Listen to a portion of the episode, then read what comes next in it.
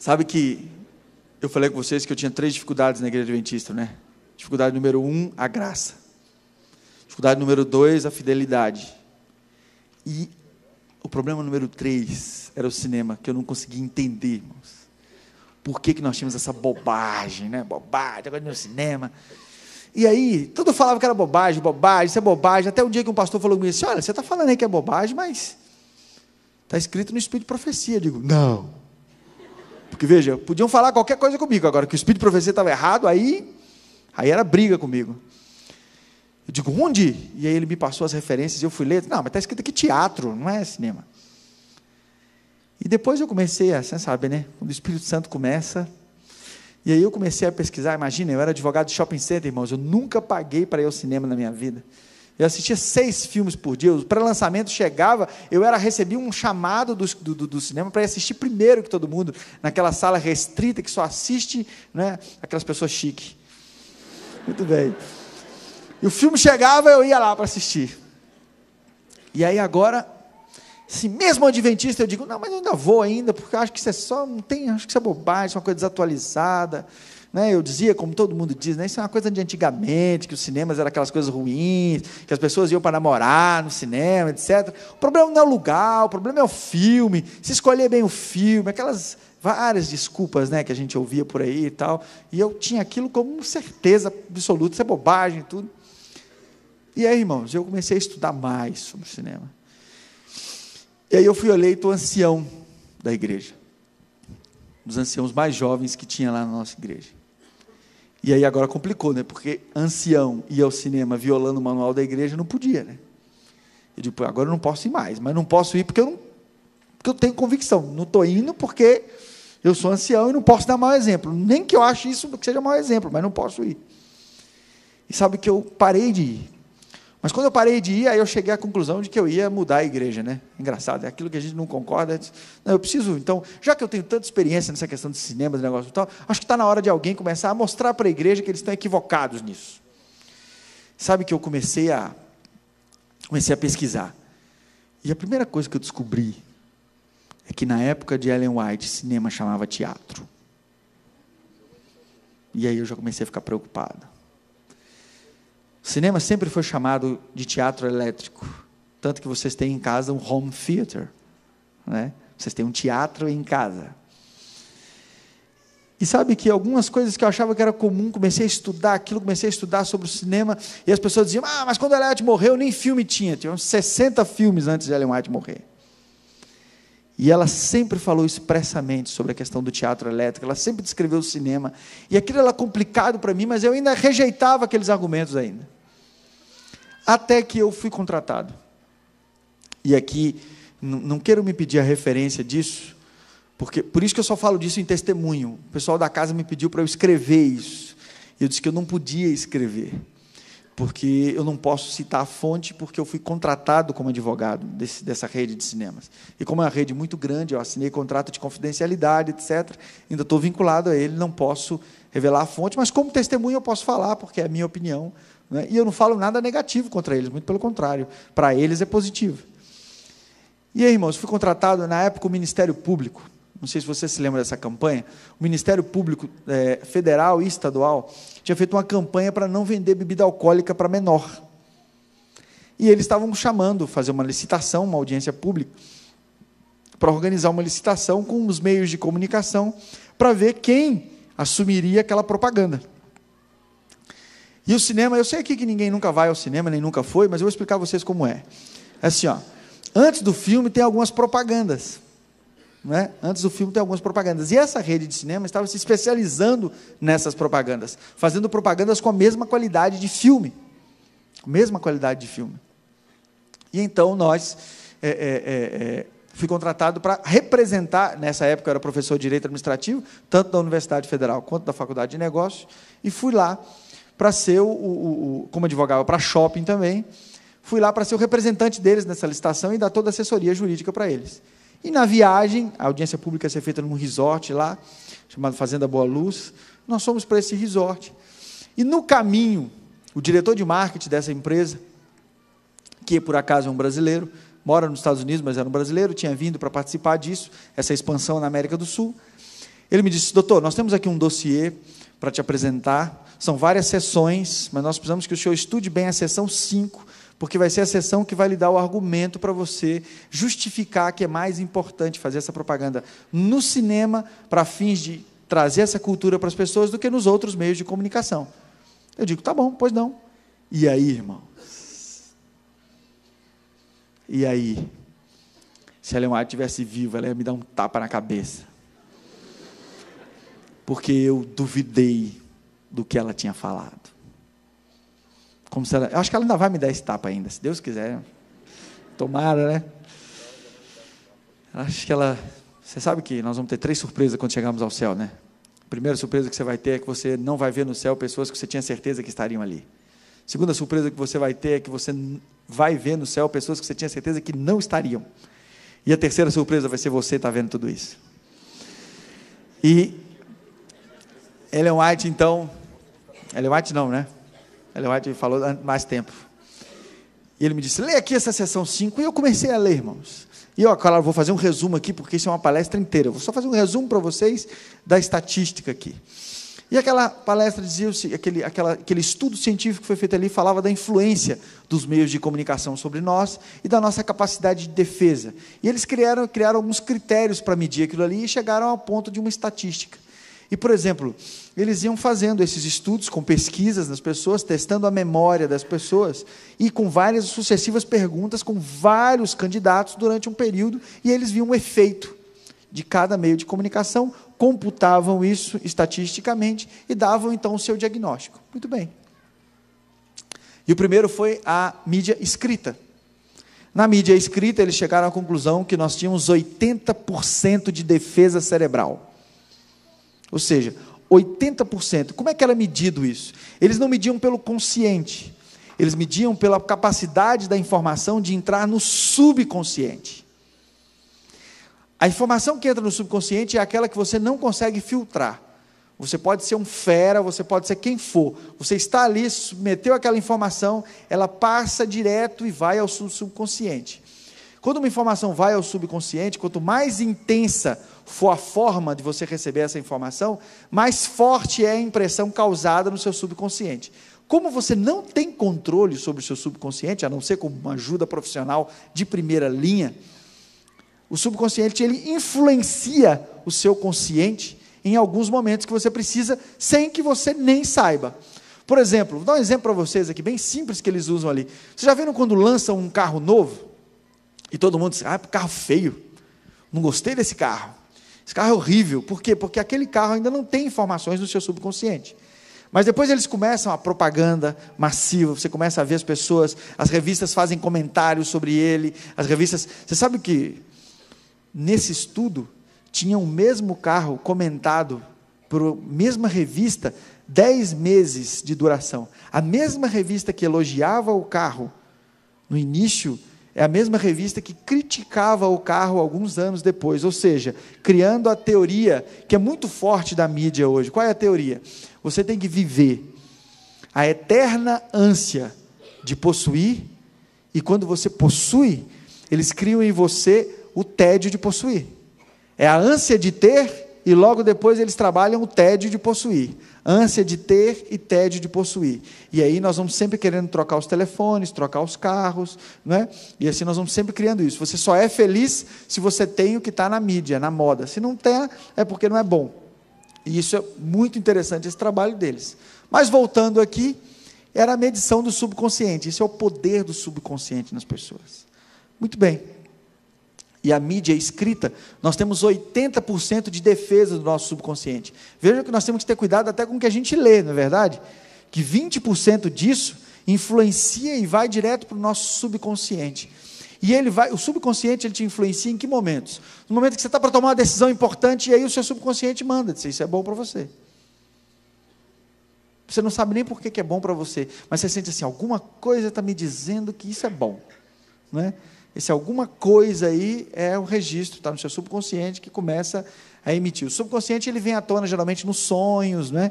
ele pode ter influência nisso aí. Muito bem. 80% da nossa capacidade de defesa quando nós estamos lendo alguma coisa. E aí passamos adiante, chegamos na música, não é? E na música, 50% do que a gente ouve vai direto para o nosso subconsciente e 50% fica na consciência. Isso eu não preciso nem dizer para vocês, né? Quantas vezes vocês já se pegaram repetindo uma musiquinha, né? repetindo uma musiquinha que vocês não gostam, acham ruim, não quer nem ouvir. Eu me lembro que em Brasília tinha uma, uma corretora de imóveis que estava fazendo uma propaganda assim: ru, ru, ru, ru, ru, apartamento, ru, ru, ru. E todo dia de manhã, quando eu estava indo trabalhar na rádio, passava essa bendita dessa musiquinha. E um dia eu estou lá na mesa da divisão, reunido todos os departamentais, negócio. Enquanto eu escrevi, eu estou ru, ru, ru, ru, ru. Aí, o pastor Almir estava do meu lado e disse assim: Ô doutor, que música é essa aí? Eu digo: Ó, oh, pastor, desculpa, essa é a música da corretora lá. Do, todo dia eu fico ouvindo. Então, esse é o subconsciente. O subconsciente, ele tem, vem à tona, não é? Vem à tona essa informação e de repente você aquilo está ali e está te influenciando. E aí passou para a televisão. Eu achei que a televisão ia ter muito mais poder de influência. Irmãos, eu estou resumindo para a gente já ir para o final do programa. O sol não pode se pôr. Segura aí um pouquinho, segura aí. Né? E na televisão, 40% de defesa. E eu digo, tá bom, né? Até que tá bom, porque 40% para 50% da música, eu achei que a televisão ia ter muito mais influência. Só que a televisão, na crítica eles faziam, a televisão tem muitas coisas ao seu redor, você tem muitos elementos acontecendo, você tem a, a, a, rotina da sua casa, você tem tudo aquilo, e não tinha toda essa influência, segundo a estatística, o estudo que eles fizeram. E aí tinha uma página, a próxima página seria a página falando sobre o cinema. E aí eles começaram primeiro com um case. Eles tinham dois cases apresentando ali. O primeiro case era o case da Fanta Uva. A Fanta Uva, vocês sabem que a Coca-Cola vende 400 vezes mais do que a Fanta Uva. Né? Não é a Fanta Uva que vende pouco, é a Coca-Cola que vende muito. Né? Isso para nós a gente nem sabe, nem não consome essas coisas. Então, e aí o, o, o e aí estava o, o, o, case da Fanta Uva e eles começaram a fazer uma propaganda com a Fanta Uva antes dos filmes. Irmãos, a venda de Fantaúva nos intervalos de um filme para o outro aumentou 780%. E no dia que eles repetiram a propaganda duas vezes, ela vendeu mais do que a Coca-Cola. Depoimento recebido das pessoas que estavam lá fora. Os pesquisadores estavam vendendo para registrar exatamente. A pessoa pedia Fantaúva, ela disse: oh, por que você está pedindo Fantaúva? Ela disse: não sei, eu vi aqui Fanta Uva, me deu uma vontade de tomar Fanta Uva. Eu nem gosto de Fanta Uva. Estão sentindo o que é o subconsciente? Não. Me deu vontade de tomar Fanta Uva e eu nem gosto de Fanta Uva. E o outro case era um case do Mercedes CLK. Se vocês olharem no YouTube, vocês vão até ver essa propaganda. É uma criancinha, ele pega um, uma Mercedes miniatura, 1 por 18, e coloca na terra, em terra e começa a aguar. Né? E ele olha para o lado e vê a Mercedes do pai dele. E aí a Mercedes solta a frase, né? Mercedes LK200 padrão de juventude, né? E aí aumentou 400% vezes mais um carro que estava encalhado na Mercedes. Então vejam, esse era o poder da influência. E eu digo, ah, tá bom, então vamos ler agora a estatística. E eles falaram lá: poder de defesa do subconsciente no cinema, 2%. Preciso falar mais alguma coisa, irmãos? No cinema, o acesso das imagens que vocês estão vendo é de 98% acesso livre ao seu subconsciente. Ou seja, não é um lugar para assistir nem Paixão de Cristo no cinema. O problema não é o filme, o problema é o lugar não por pornografia, não porque tem gente fazendo sexo lá dentro, não porque tem gente namorando lá dentro, não porque entrou um menino e metralhou. É, isso, isso, isso sim também, né? Isso sim também, é melhor evitar. Mas a influência no seu subconsciente, irmãos, ela vai direto. Aí algumas pessoas dizem assim, podemos usar para o evangelismo? Seria ótimo, né? Seria ótimo. Mas nós não temos essa garantia, irmãos. E aí você fala assim: não, mas isso não é o meu caso, eu sou um crítico de cinema, eu sou uma pessoa que tem influência. Você não está entendendo, amigo. Não é você com a sua inteligência que vai barrar, não, vai. E aí eles citam uma série de motivos, um dos motivos é o ângulo da tela, que desde o princípio é calculado para absorver todo o seu campo visual, é o sistema de som que cada dia mais está se aperfeiçoando, e é o fato do cinema ser um evento. Ninguém, ah, vamos ali assistir um cineminha ali. Não, o cinema é um evento, você toma banho, você se arruma, você bota perfume, você marca com um amigo, não é? Alguns, eh, ninguém vai ao cinema sozinho, salvo algumas pessoas que são muito gente boa, né? Mas assim, geralmente você marca com outras pessoas, etc., para ir, para participar, aquele negócio. Então, é um evento. E, assim, eu sei que ninguém foi, mas se algum dia alguém cair na tentação de ir, eu vou dizer para vocês assim: tem uma coisa que chama anestesia de realidade. O estudo chamava de anestesia de realidade, que era o choque que eles causavam em que a informação era consolidada no subconsciente. E essa anestesia de realidade acontecia exatamente quando o indivíduo saía da sala de cinema e saía no corredor do shopping. Que é o filme termina, ele sai daquele clima que é todo abafado, etc. E ele entra no corredor do shopping, e é todo mundo andando, correndo, passando de um lado para o outro, aquele barulho, todo mundo conversando, e aquele choque mantém e grava a informação no seu subconsciente. E aí, terminando, ele dizia assim: Doutor, o senhor está vendo aí, né? Chique, né? É muito potência. Cinema é uma potência, rapaz. Cinema é uma potência da mídia, uma potência para fazer propaganda. Eu digo, é mesmo. É mesmo. Você gosta de ir ao cinema? Eu digo, até ontem eu queria ir ainda, mas hoje eu acho que eu não vou mais não. E sabe que eu tenho muitos amigos que nem são adventistas, que quando ouvem esse meu testemunho não vão mais ao cinema? Tenho vários amigos, vários, que não vão mais ao cinema.